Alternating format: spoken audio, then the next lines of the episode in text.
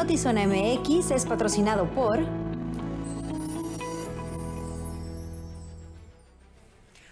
tardes, bienvenidos a Notizona MX. En este ya, gracias a Dios, viernes. Les saluda con gusto Alejandra Gagiola. Luis Eduardo Cantúa, ¿cómo estás? Contento aquí compartiendo ya nuestra transmisión en vivo para llegar a Alejandra Gagiola a más personas. Y saludándole a todos ustedes a nombre de un equipazo que está detrás de cámaras. Gracias. Están viendo ahorita un video muy aterrador, muy aterrador de una señora a la que le están enterrando una aguja en la nuca y no sabemos qué procedimiento es. Usted no sabe con qué locura va a llegar Luis Eduardo Cantúa cada día a trabajar y la locura de hoy es este video. Pero bueno, vamos a ir de lleno con las noticias, ya al ratito le platicamos de estas novedades. Por lo pronto, el Ayuntamiento de Tijuana entregó las llaves de la ciudad a Nora Vargas, la primera mujer tijuanense y latina en ser presidenta de la Junta de Supervisores del Condado de San Diego. Durante la ceremonia se contó con la presencia de autoridades de ambos lados de la frontera.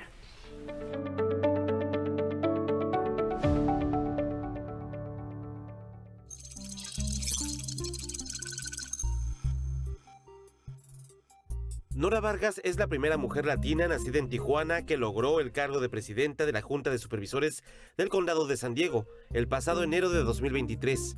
También es la primera mujer que fue electa como supervisora del primer distrito del condado ya mencionado en el año 2021. Por esos logros, el Ayuntamiento de Tijuana le entregó las llaves de la ciudad.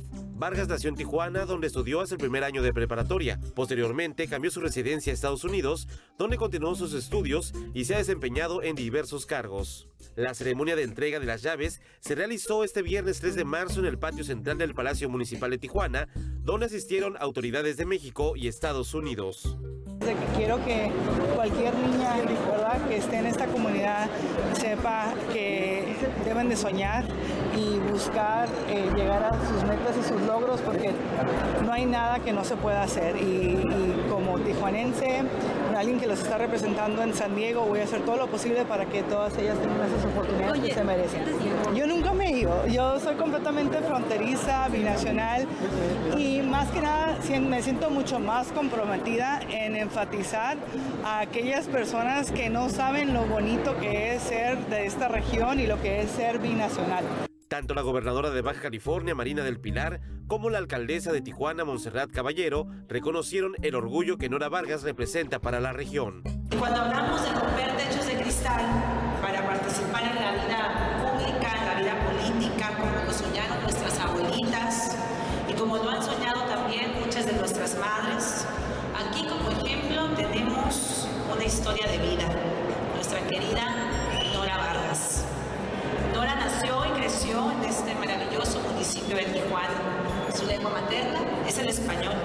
y hoy ha llegado a transformar más de un siglo y medio de historia en nuestra ciudad vecina de San Diego.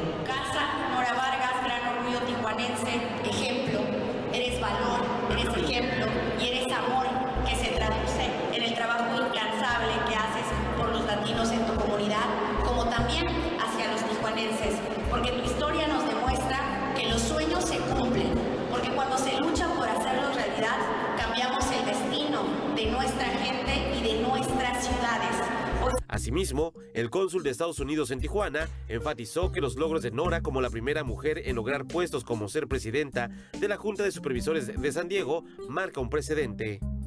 El hecho de que Nora creció aquí, es fronteriza, entiende muy bien ambos lados de la frontera, es, mexicana, es estadounidense.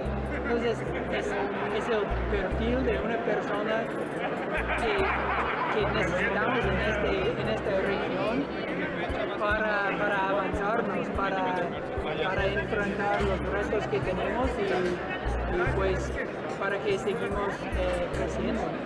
Nora Vargas enfatizó que continuará trabajando en las áreas de oportunidad que existen para beneficiar a la comunidad latina en ambos lados de la frontera. Tenemos muchos temas pendientes, pero lo importante creo yo aquí que enfatizar es que por primera vez este, tenemos esa colaboración y esa comunicación en donde se están invirtiendo por los dos lados de la frontera recursos y se está pensando sobre innovación de cómo poder salir adelante para mejorar esta región y que se vea esta comunidad como lo que somos, una comunidad global. Con imagen y edición de Francisco Madrid, informó para Notizona MX, redefiniendo la información, Uriel Saucedo. Bueno, ya que estamos en temas binacionales, déjame decirle que el proyecto de un trolley precisamente surcando Tijuana y San Diego sigue solo como una idea, la cual se está desarrollando todavía, pero por la iniciativa privada en Estados Unidos y las autoridades, tanto municipales como estatales aquí en Baja California. Se espera que en un lapso de 18 meses se tenga ya un proyecto de factibilidad. No, hay respuestas todavía para muchas de las preguntas. ¿Por qué? Porque precisamente no se han hecho los estudios. Hay que entender, a veces son ocurrencias o ideas, para no decir una palabra que se politiza, pero hay muchas ideas. Lo que queremos es pasar de la idea a un proyecto aterrizado pero tienes que tener la participación, la contribución de muchas otras autoridades, las autoridades que operan la frontera en Estados Unidos y la que opera en México, los que, los que proveen la electricidad, este, los usos de suelo de un lado y de otro lado. Entonces, no hay respuestas para esas preguntas todavía porque no hay estudios de factibilidad. Cada vez que tú escuches ideas, tienes que diferenciar, ¿es una idea o es un proyecto? Y la diferencia de los proyectos es como tú puedes tener una idea de construir una casa, pero no es proyecto hasta que fuiste con el arquitecto y pasaste los permisos y, ya tienes hasta el proyecto, el dinero de cómo lo vas a pagar. Antes es una idea. Entonces, esto ahorita lo queremos pasar de idea a estudiar su factibilidad.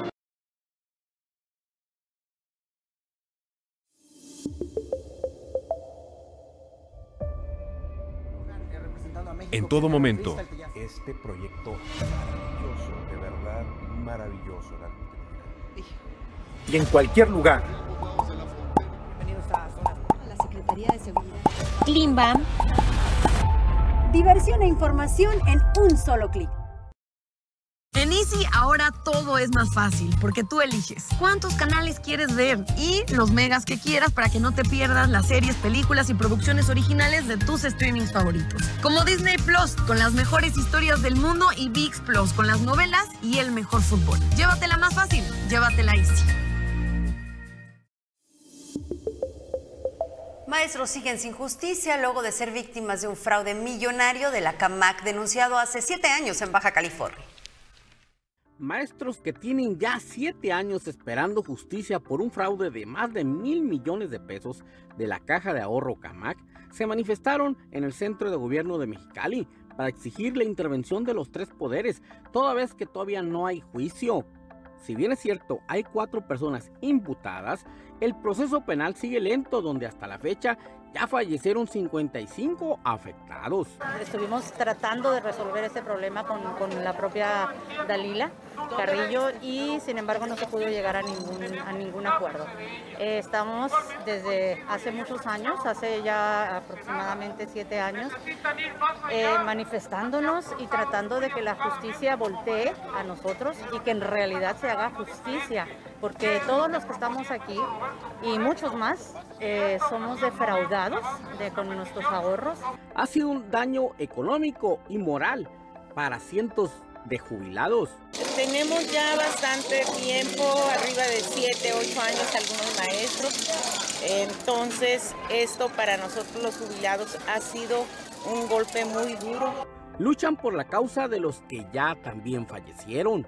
Son como 54, incluyendo a mi madre. Ajá, exactamente, por eso estoy representando también a ella y a todos los cincuenta y tantos y las familias de todas esas personas que ya fallecieron. Y eso es lo que está apostando, yo creo, la justicia de, de aquí, eh, que la blinda a, a ella cuando ella fue la defraudadora. Sí hubo detenidos, pero el juicio se ha alargado y las audiencias se posponen. No hay más que imputados que son algunos de la señora Dalila y su equipo que están ahí presentes en la primera audiencia.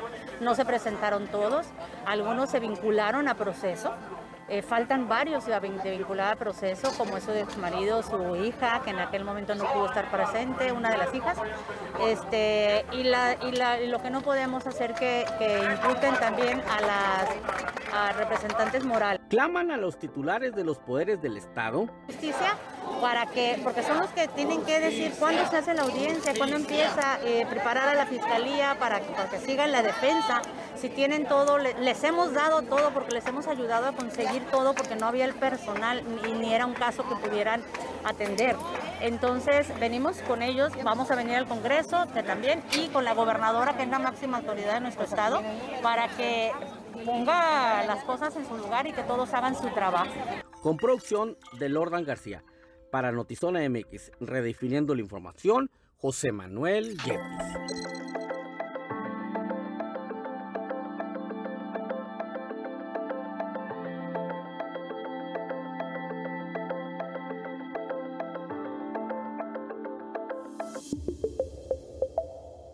Cypress llegó a Península. Ven a descubrir tu sándwich favorito. Cypress, arte entre dos panes.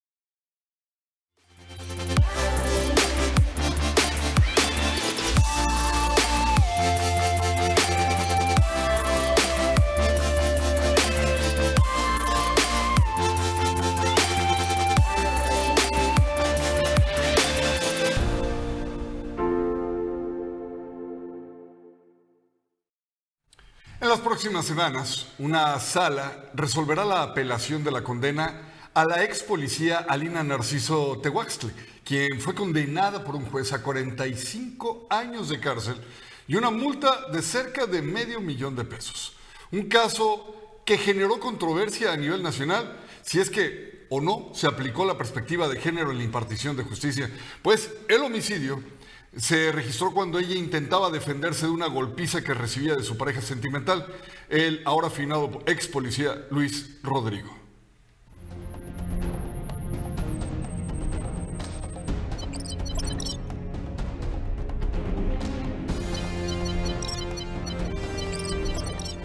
En las próximas semanas se definirá la apelación de la sentencia que consideran injusta en contra de la ex policía Alina Narciso Tehuanzle quien fue sentenciada a 45 años de cárcel y una multa de 420 mil pesos para reparación del daño, luego de que se defendió de su expareja sentimental cuando la golpeaba.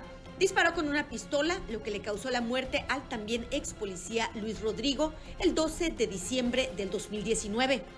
Como, como tú mencionas, en el caso de Alina se está estudiando en la sala, creo que no debe tardar más de 3, 4 semanas en resolverse, pero sí no hay que olvidar que también están los padres de una víctima, este, haya o no haya sido agresor, eso lo vamos a determinar la sala posteriormente, pero sí hay que analizarlo, o sea, hay que ver efectivamente si de veras no se juzgó con perspectiva de género o si la perspectiva de género no alcanzaba hasta, esos, hasta ese punto. La defensa de Alina apeló la sentencia ante la sala superior al considerar que el juez Daniel Aguilar Patiño no tomó en cuenta la perspectiva de género y tampoco la legítima defensa, otorgando sentencia máxima. Pero también la Fiscalía Estatal sigue pidiendo penas máximas a los jueces contra las mujeres sin considerar la perspectiva de género. Entonces tenemos que capacitarnos todos y no sirve de nada que solamente se capacitan los jueces porque los jueces muchas veces están limitados este, procesalmente hablando y de acuerdo a los criterios de la Corte, actuar solos, sino que ellos tienen que actuar a petición en algunos momentos de las partes, sobre todo en materia penal.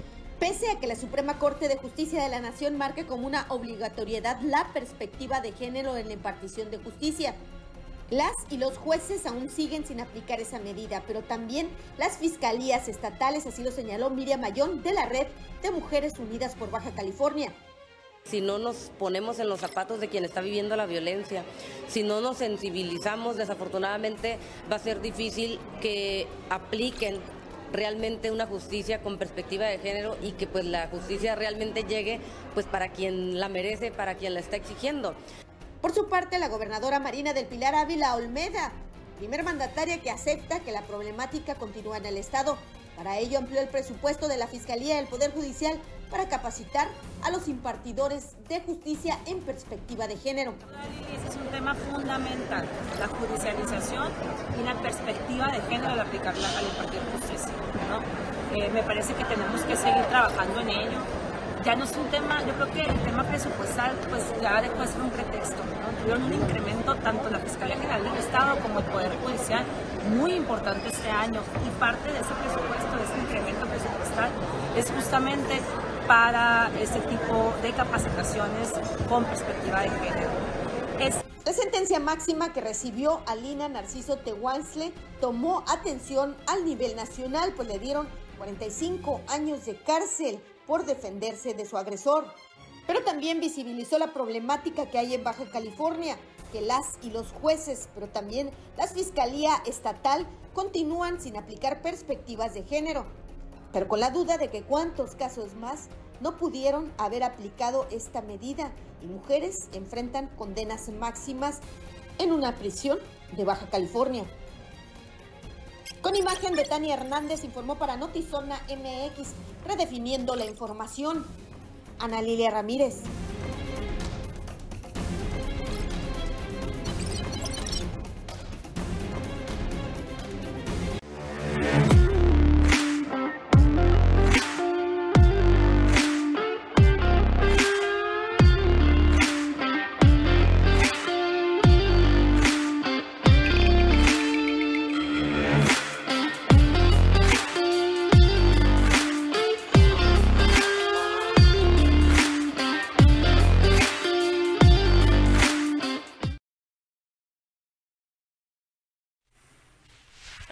Miércoles 8 de marzo es el Día Internacional de la Mujer. Diferentes colectivas ya han convocado a la prácticamente tradicional marcha que originalmente nace con una exigencia, pero que a lo largo de los años ha ido creciendo, han ido cambiando y se han ido sumando las peticiones y los problemas que las mujeres hemos tenido que enfrentar y que con esta marcha buscamos visibilizar.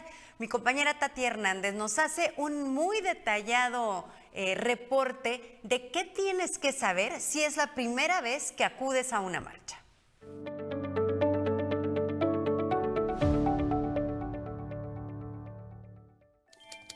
¿Qué onda, racita? Espero estés teniendo un excelente inicio de mes. Ya estamos a marzo, gracias al universo que nos permite presenciarlo y gozarlo, claro que sí. Como ya sabemos, este mes se vienen bastantes buenas fechas. No olvidemos el megapuente que nos regaló Benito Juárez por su cumple, el Día Mundial de la Prevención del Cáncer Cérvico-Uterino, el Día Mundial contra la Gordofobia, la primavera, entre muchísimos más. Hoy le vamos a dar un giro totalmente distinto a este espacio porque se lo merece y es información valiosa que te quiero compartir. Y hablando de las fechas, se viene una de las más importantes del mes. Así es, estoy hablando del 8 de marzo, Día Internacional de la Mujer. Este día es una conmemoración para reflexionar sobre los desafíos que enfrentan las mujeres y un momento para asumir compromisos por parte del gobierno y de la sociedad para garantizar los derechos humanos de las mujeres. ¿A qué voy con toda esta info?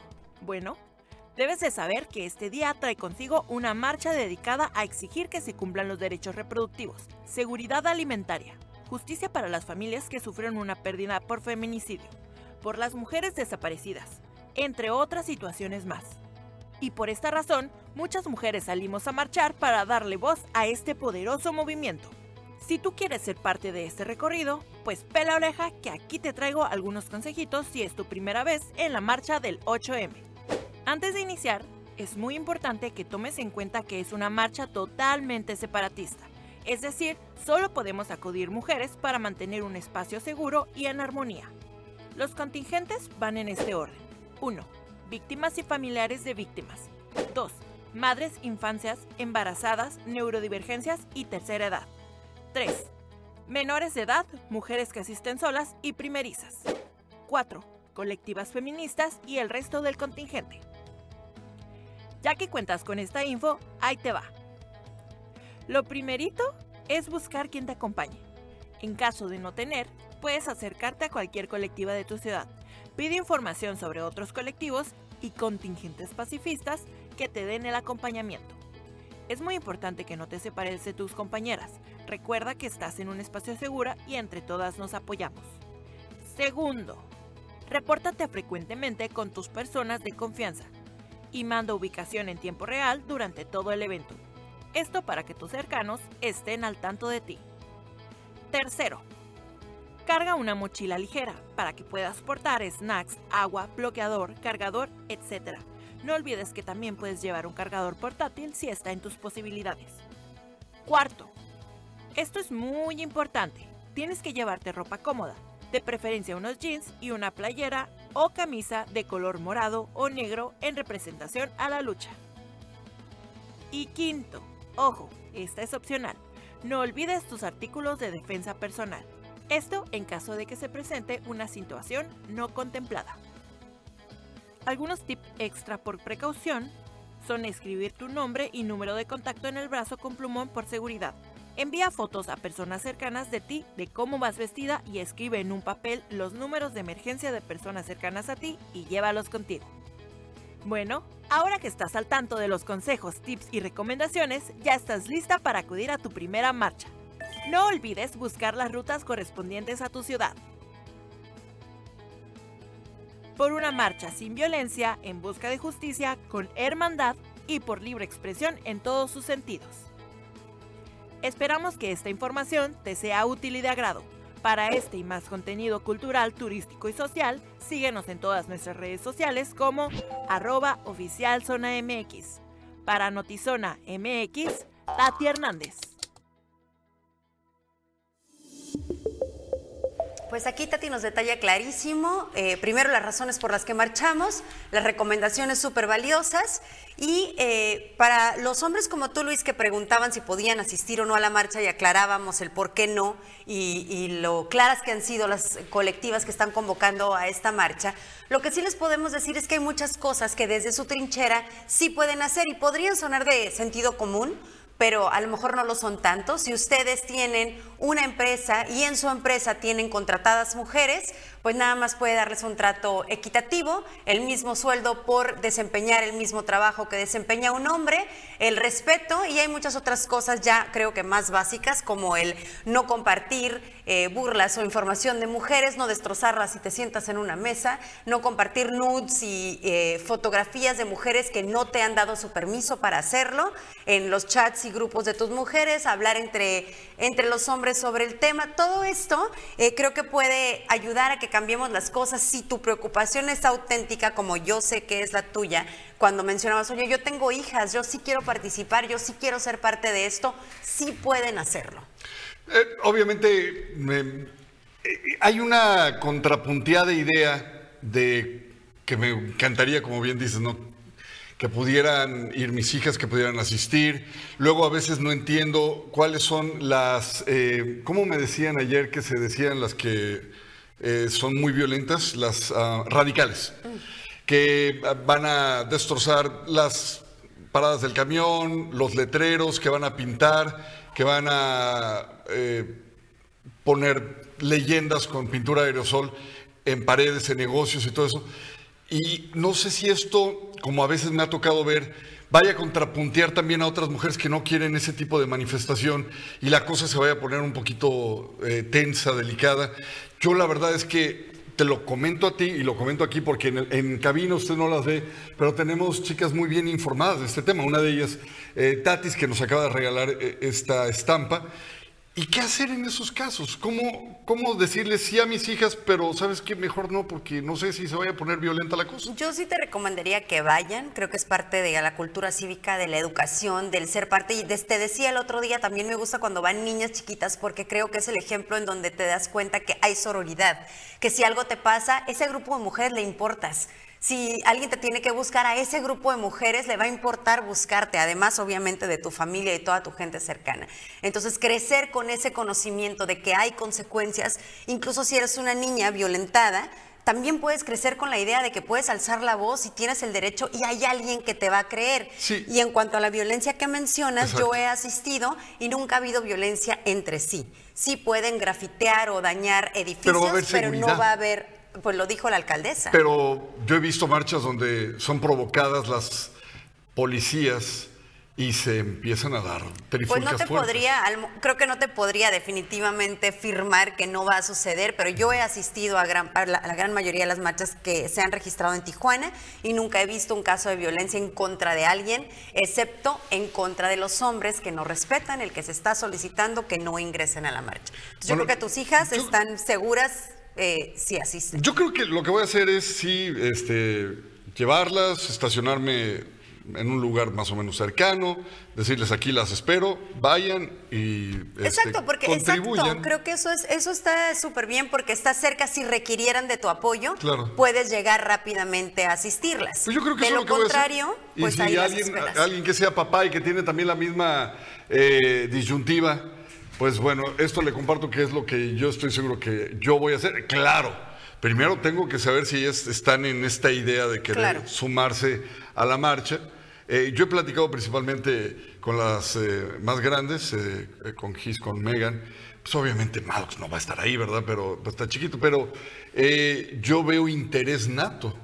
sin embargo, no sé si llegado el momento van a querer participar. Seguramente. Creo que acabas de dar un. Ahorita decíamos, ¿qué pueden hacer los hombres que quieren asistir y no son bienvenidos? Creo que acabas de dar un ejemplo clarísimo: educar estás educando a tus hijas, estás, estás ahí para ellas, estás cercano, cuidándolas también para tu paz y tu tranquilidad como papá, que es muy lógico. Entonces, bueno, hay un ejemplo clarísimo de lo que usted puede hacer. Y Dani, eh, Lordan García ahorita me comparte una página de Instagram que se llama De Machos a Hombres, que realmente les recomendaría, la ojía rápido, no, no, la, no la vi a detalle, pero ahí vienen también como cosas muy valiosas para hombres, para que compartan con sus hijos, a lo mejor adolescentes, compartidas por hombres ¿Qué podemos hacer? ¿Cómo podemos participar? No se trata de separar. Claro que somos una sociedad que unida tenemos que hacer que las cosas cambien.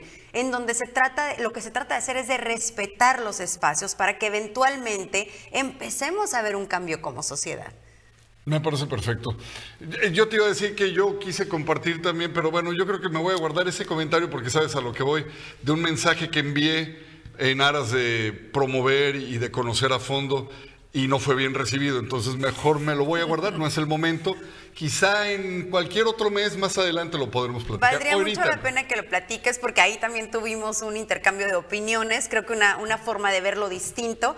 Que, que, si no voy a dejar de repetir en todo este mes o a lo mejor eternamente estas palabras, porque si nos apegamos al respeto y a la tolerancia, aún a, eh, a pesar de que tengamos una forma tan distinta de ver este punto, eh, podemos entonces tener una convivencia sana, ¿no? Independientemente de que no lo veamos igual. Gracias a quienes se han conectado, tenemos a muchas personas conectadas hoy, eh, pero no veo muchos comentarios, solamente nos están acompañando y se los agradecemos infinitamente. Eh, gracias a todos. Ah, bueno, me falta leer este y estoy segura que Gerardo García quiere que lo lea así. Tan, taran, taran, taran, taran, taran, taran, taran. Y dice que Luis viene de la Pantera Rosa, porque por supuesto que él no va a dejar de ser creativo en torno a la ropa que Luis Eduardo traiga cada día. Gracias, Gerardo. Hola, Ale y Luis, buenas tardes, que tengan un excelente fin de semana. Igual tu madre chula de mi corazón. Besote. Besote. Cumplir tu pago predial ahora es más fácil. Sigue los siguientes pasos para realizarlo a través de transferencia bancaria. 1. Llama al 614-9600, extensión 1057. 2. Realiza la transferencia bancaria. 3. Valida tu pago 24 horas después en las oficinas de recaudación de rentas. Y 4. Obtén tu recibo oficial. Este 2023, tu predial construye. Un bombero de 37 años murió en Buffalo, Estados Unidos. El equipo de emergencia combatió un incendio en una zona de teatros cuando se registró esa explosión que acaba de ver. Varios elementos y objetos salieron volando. Serán o más bien a esta altura del día fueron los mismos bomberos los que rescataron el cuerpo de su compañero fallecido y en los próximos días van a decir por qué el edificio explotó, cuáles fueron los daños y si existe riesgo de que las estructuras caigan.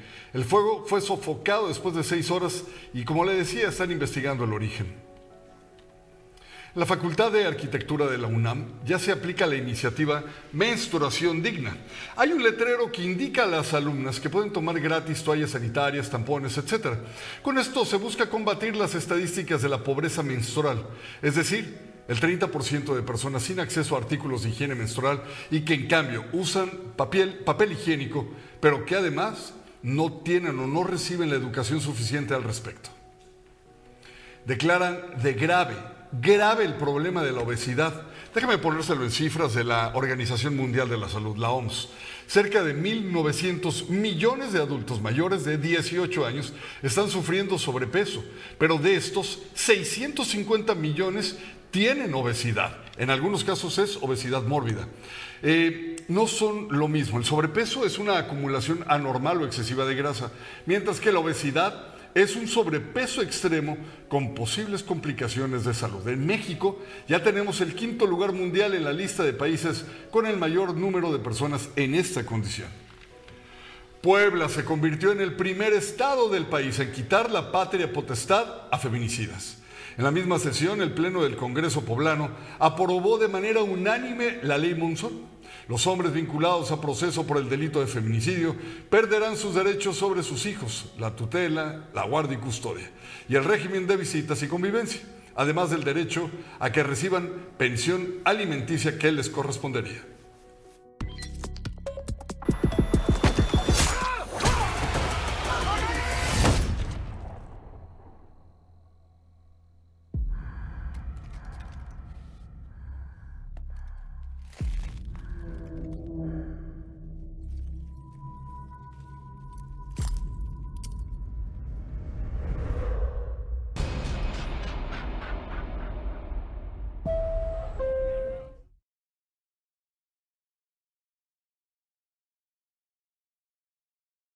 Y es día de Cholos, el tráfico nos lo indica. Vamos a ver qué expectativa tenemos que tener de este juego. Le comentaba yo a Adrián, precisamente que ya está listo aquí en Zona Sport. Ay, Adrián, el tráfico puede ser, y, a ver que nos diga un adelanto, ¿verdad? Puede ser un indicativo de que va a haber muchísima gente o va a estar más o menos el estadio, porque yo no sentí así como otras veces gran tráfico. Bueno, más tiene que ver con que Tijuana ya por sí es un caos, ¿no? ¿Qué esperamos para este juego, Adrián? Sobre todo en resultados. Pues ya, eh, saludos compañeros, pues ya ganó Cholos de la mano de Miguel Piejo Herrera con Pachuca. Se espera una victoria contra Atlas, creo que es el último de la tabla. Eh, no sé si sea un indicativo, por lo general siempre hay tráfico, pero no, sé, no creo que sea una, una buena entrada eh, por, el, por el rival. no es un rival de gran convocatoria, pero pues bueno, vamos a ver qué pasa. También Sonkis y Toros preparan su temporada 2023. Ah, pues sí, ya dieron a conocer uniforme, escuadra, todo bien descargadito entonces. En abril empieza, ¿no? Ya está. ¿En abril? Sí. En marzo, 14 eh, de marzo, 8 de marzo inicia la temporada de Cibacopa y también eh, a finales de, marzo también estará arrancando la temporada eh, de, la Liga Mexicana de Béisbol de todos. Pues un poquito de todo. Ya tenemos eh, soccer, tenemos sonkis. Espero que haya box. A mí me gusta mucho el box. Box, hay hoy. Hay una, una, un evento de box ahí el día de hoy, oh, de Jab Producciones. Y este, bueno, así que tenemos lo que les, lo que les gusta y sobre, exactamente. Y los dejamos con Adrián Sarabia en Zona Sport. Adelante, Adrián. Adelante, campeón.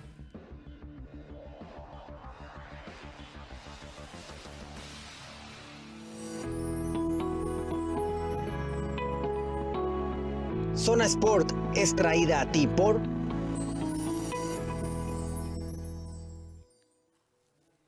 Saludos, bienvenidos a Zona Sport, la otra cara del deporte. Como ya lo mencionábamos, eh, Sonkis eh, presentó eh, la temporada 2023, eh, presentaron la nueva jersey que van a estar usando. También pues un rival complicado, el, el, primero que van a enfrentar se trata de los Astros de Jalisco en calidad de visitante es el 8 de marzo y el 14 de marzo reciben a los ostioneros de Guaymas. Aquí eh, Andrea Jauregui, la directora general del equipo, nos platica detalles. Tendremos un solo objetivo que es lograr la cuarta estrella en Tijuana, entonces pues qué mejor que presentarles a nuestra nueva piel, a nuestros nuevos jugadores, la verdad que muy agradecidos con Tijuana y con toda la gente que vino a apoyarnos. Sabemos que tenemos un rival muy fuerte para inauguración, pero sabemos que también el objetivo es muy claro y es ganar esa cuarta estrella para Tijuana. Se esperan sorpresas, hemos trabajado muchísimo también en, reestructurar el, equipo, en reforzarnos y, y sin duda también darles un gran espectáculo a todos los tijuanenses. Así como Sonkis presentó detalles de la temporada 2023, también lo hizo el equipo de Toros, eh, miembros eh, del equipo de comunicación, de mercadotecnia, también platicaron detalles de lo que va a ser esta temporada 2023 de la Liga Mexicana de Béisbol. Vamos a escucharlos de jugadores que vienen a prepararse previo de Spring Training y se van a transmitir a través de las plataformas de Toros Network, que es Facebook, eh, Todos en Tijuana también. Que ha hecho la región. Eh, y bueno, todas las marcas que se incorporan, eh, cuatro líneas deportivas, es decir, cuatro líneas que se desprenden de los uniformes del juego. Vamos a tener, miren nuestra línea casual, eh, nuestras tiendas del estadio.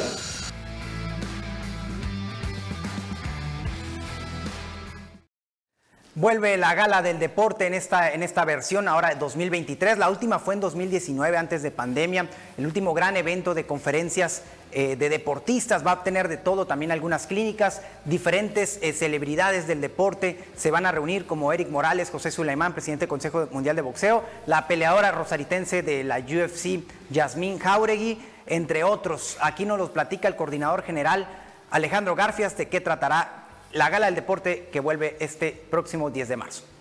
Gala del Deporte es una filosofía de vida en la cual se busca transformar a la sociedad mexicana con las historias de éxito de seres humanos que han marcado la historia del deporte mexicano.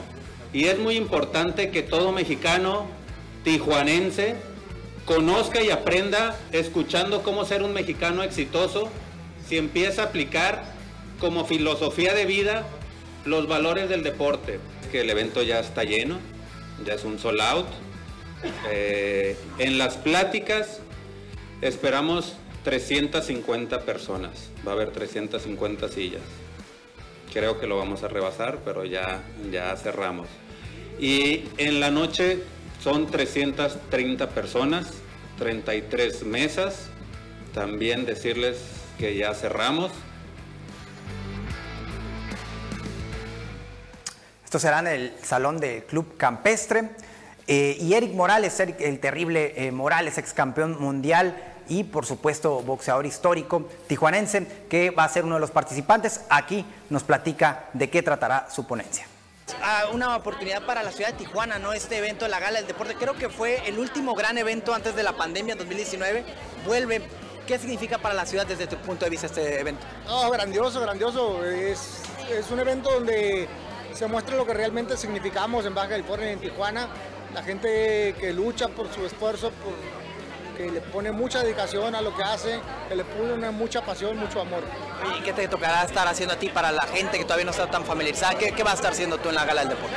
Bueno, me va a tocar dar una plática junto con el presidente del Consejo Mundial de Boxeo. Eh, vamos a estar ahí, no me acuerdo en qué turno, pero bueno, vamos a estar eh, siendo parte de un, de un día de, de, de grandes recuerdos, de grandes eh, anécdotas, de momentos difíciles, bonitos, feos, de todos sabores. Natalia Botello, esgrimista campeona y ya reconocida tijuanense, también será otra de las participantes. El día, creo que viernes, el día que se haga la gala de la mañana, vamos a tener una rueda de prensa en el cual las mujeres vamos a platicar pues sobre nuestra eh, experiencia, ¿verdad? En el deporte y en la noche se nos va a otorgar un reconocimiento, creo que por nuestra trayectoria deportiva. Precisamente tocando el tema de las mujeres en el deporte, Alexa Grasso, esta peleadora de la UFC que ya lleva algunos años militando en el gran octágono, tapatía y puede ser la primera eh, campeona mujer en las artes marciales mixtas, en específico en la marca de UFC o UFC en español. Ella va a enfrentar a la ya eh, legendaria Valentina Shevchenko en Las Vegas. UFC 285, mañana es la pelea en la ciudad del pecado. Aquí palabras de eh, la tapatía en conferencia de prensa. Claro, yo creo que es un poquito de las dos, ¿no? Es un poquito de, nervios y, motivación, pero definitivamente eh, es muchísima, muchísima motivación. Realmente quiero ganar ese cinturón. He entrenado durísimo todos estos años, confío en mi equipo, confío en mis coaches, en todo lo que estamos haciendo. Y nada, o sea, solo estoy agradecida con la vida por esta gran oportunidad de ponerme a prueba el, sábado contra una competidora tan, tan buena. Realmente las peleas de mujeres emocionan muchísimo.